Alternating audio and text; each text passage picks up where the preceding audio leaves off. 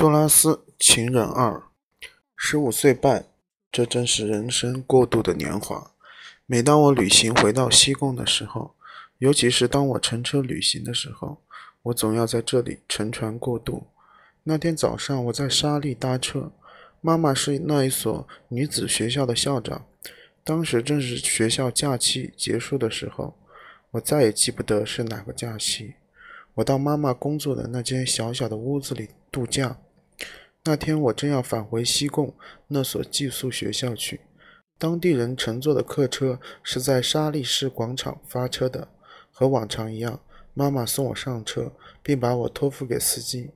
他像是把我托付给西贡客车的司机，以便对万一路上发生什么事故、火灾、强奸、海盗的袭击以及轮渡半途抛锚等事故时，对我有好的照顾。和往常一样。司机让我坐在前面，挨着他。这位子是专门给白人坐的。就是在这次旅途中，那个形象呈现出来。他本来可以画得更清楚、更完整，他本来可以保存下来，本来可以拍张照片，就像在别的地方拍下其他的照片一样。可惜没有给这个形象留下一个镜头。也许是由于眼光过于浅薄，而没有产生留一个镜头的动作。如果能早料到这次过河事件对我一生如此的重要的话，这个形象原本该保存下来的。然而，正当这个形象出现的时候，人们甚至没有感觉到它的存在，只有上帝才认识它。因此，这个形象只能如此而已。也许它就根本不存在，它被忽视、被遗忘，它没有脱胎而出，没有露出清晰完整的面庞。可这正是它美的所在，绝对的美是美的化身。就在乘船渡湄公河的一条支流时，我从客车上下来。这条渡船往返于永隆和沙利两地之间，在交趾支那南方的一片泥和稻田的辽阔平野、鸟乡平原，我下了车。我向着船舷走过去，看着眼前的河流。妈妈曾对我说。我一辈子再也看不到像湄公河和它的支流这样美丽、壮观而又汹涌澎湃的河流。这些河流注入大海，这些水土也将消失在大海的温柔的怀抱里。在一望无际的平坦的土地上，这些江河水流湍急，仿佛大地是倾斜的，河水直泻而下。每当汽车爬上轮渡的时候，我总是要从汽车上走下来，哪怕在夜间过河也得下车，因为我总害怕，害怕那轮渡的拉绳扯断，把我们飘到海里去。在那极炫的漩涡中，我看到我性命的末日。流水如此无情，它可以带走一切，无论是石头，还是教堂，甚至连整座城市都难免幸免。在大河的流水的深处。正掀起一阵风暴，阵阵狂风互相厮打。我穿着一件真丝的连衣裙，它已破败不堪，几乎透明。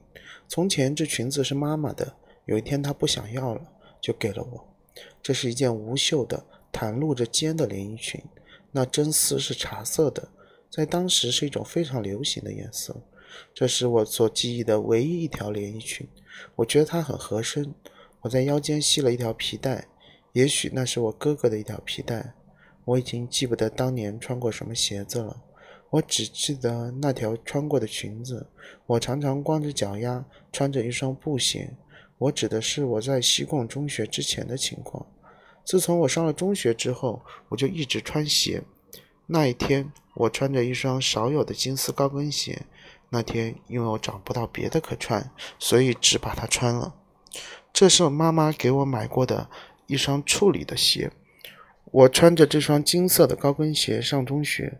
我上中学穿着这双缀有 face 金丝编成的小图案的鞋，这是我的意愿。我只穿的习惯这双鞋，甚至现在还是如此。这双高跟鞋是我有生以来头一双皮鞋，它很漂亮，超过以前我穿过的所有为跑步、为玩耍。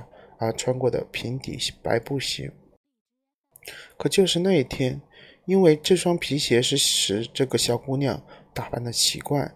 出奇的是，那一天，姑娘头上戴着一顶平边的蓝帽，一顶玫瑰色的软毡帽，上面系着很宽的黑色饰带。正是这顶帽子使我变得不伦不类。这顶帽子是怎么落到我的手上，我已经忘了，我记不清谁给的，可能是又是妈妈给我的一件处理品吧。在这个时候，这块殖民地中没有一个女人。没有一个姑娘会戴这种男士的真帽，就连当地的妇女也不戴。事情可能是这样发生的。为了开玩笑，我试着戴了，就这样，我就把它戴上了。忽然间，有人喜欢它了。突然间，我发现我已经成为了另一个人，一个在外面令人刮目相看的人。他将成为大家所有，在众目睽睽之下，融化在城市的人流中，融化在公路上。融化在欲望里，戴着这顶帽子，我再也不和它分离。顶帽子却是矛盾和不协调的，正像这顶帽子和我那瘦弱的身躯不协调。因此，对我来说，这双鞋也最合适不过了。我同样不会抛弃它。在外面，无论什么天气、什么场合，我总是穿着这双鞋，戴着这个帽子，就是进城也是这样的打扮。我找出了一张我儿子二十岁时的照片。是他和他女朋友艾丽卡和伊丽莎白·莱纳尔在加利福尼亚拍的。他瘦得很，看上去像一个乌达干的白种人。我看着他带着一丝傲慢的微笑，有点不在乎。他想装出一副瘦弱书生的怪模样，自鸣得意。可以说，这张照片和当年轮渡上没有留影的姑娘形象极为的相似。给我买下这顶。黑式带子的平边帽的女人就是她，就是某张照片里的这个母人女人，她就是我的母亲。我从这张照片里，要比其他更近期的照片里更容易把她认出来。这张照片是在河内小湖上一栋院子拍的，母亲和她的孩子都在一起。当时我只有四岁，妈妈就坐在我们中间，可以看得出她是多么难受。她毫无笑容，似乎毫不耐烦地要把照片拍完。从她那疲惫不堪的神态，从她过于简朴的衣着，从她迟钝无神的目光，我知道当时正是酷暑天，妈妈精疲力尽。不过，从我们这些孩子寒酸的穿着，想起妈妈当年的这些状况，就是在这个年纪，她已经有了犯病的征兆。她常常会突然间不懂得给我们梳洗。不会给我们穿衣服，有时甚至想不起来给我们做饭。母亲天天犯着这种对生活完全丧失信心的毛病，这毛病持续了很久，有时到了夜里就消失。算我走运，碰上了这么一位绝望的妈妈，而她的绝望是如此的彻底，就连生活中的高兴的事，不管如何强烈，也难使她消遣散心。母亲的这种病态，天天如此，这一点是可以肯定的。这该是多么唐突和粗暴！在每一天的某个时刻，他会顿时陷入绝望的语境当中，然后就无法入睡，或百无聊赖、无所事事。有时恰恰相反，情绪一来，竟买起房子、搬搬家；有时则大发脾气。正是由于他这脾气，使他疲惫不堪。所以有些时候，他隐然像一位爱摆阔的王后，问他要什么，给他什么，他就要什么。所以毫无缘故地买下这湖边的小屋，这并非父亲奄奄一息而想另图出路，也不是因为女儿爱戴那顶平边帽子和那双高跟鞋招摇过市而需要换一个地方，什么也没有，就是因为她一个人浑浑噩噩，糊涂至死。我从来没有在电影里面看过这些头上戴一顶平边帽、胸前垂着两条辫子的印第安人。那一天，我也有两条辫子，我没有和往常一样把它撩起来，而是，只是我那天梳的辫子和往常不一样。我也和这些在电影里从来没有见过的女人一样，身前拖着两条长辫，不过是两根小孩辫儿。自从我有了那顶帽子以后，为了能够把它戴上，我再也不把头发撩起来。自从某些时候以来，我把头发梳理得很紧很紧，把它往后梳，尽量把它压平，好让别人看起来我的头发并没那么厚。每天晚上，我总要梳头，并且在睡觉以前按妈妈教我的那样重新梳一下。我的头发又粗又软，是一头令人伤感的齐胸长的褐色的头发。人们常说这头发是我最漂亮的地方。头发掉在地上，理发师问我要不要自己的头发，如果要，他可以替我包起来。我说不要，剪了就剪了。从此以后，再也没听人说过我有一头美丽的头发。我说的是，人们再也没有像从前一样，我剪头发之前说的那样。他的眼睛真好看，他的微笑也不错。在那条渡船上，瞧我还留着那头美丽的头发。我才十五岁，可我已经开始涂脂抹粉。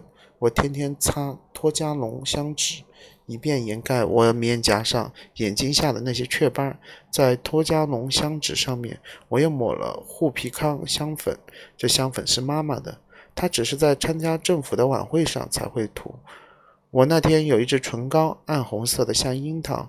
我不知我是从哪儿弄来的，也许是艾娜拉格纳尔从他妈妈那里偷来给我的，我记不得了。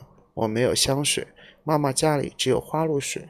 在这条渡船上，在客车的旁边有一辆黑色的里摩星大轿车，里面坐着一个白色制服的司机。是的，这就是我在一些书上所写过的那辆大型的灵柩车。这就是莫里莱昂波兰，法国驻加尔嘎达加尔各答大使馆的那辆黑色的朗西亚轿车，还没有开进我的文学作品。在司机和主人之间有一道玻璃门，还有可折叠的架椅。车子像屋子一样的大。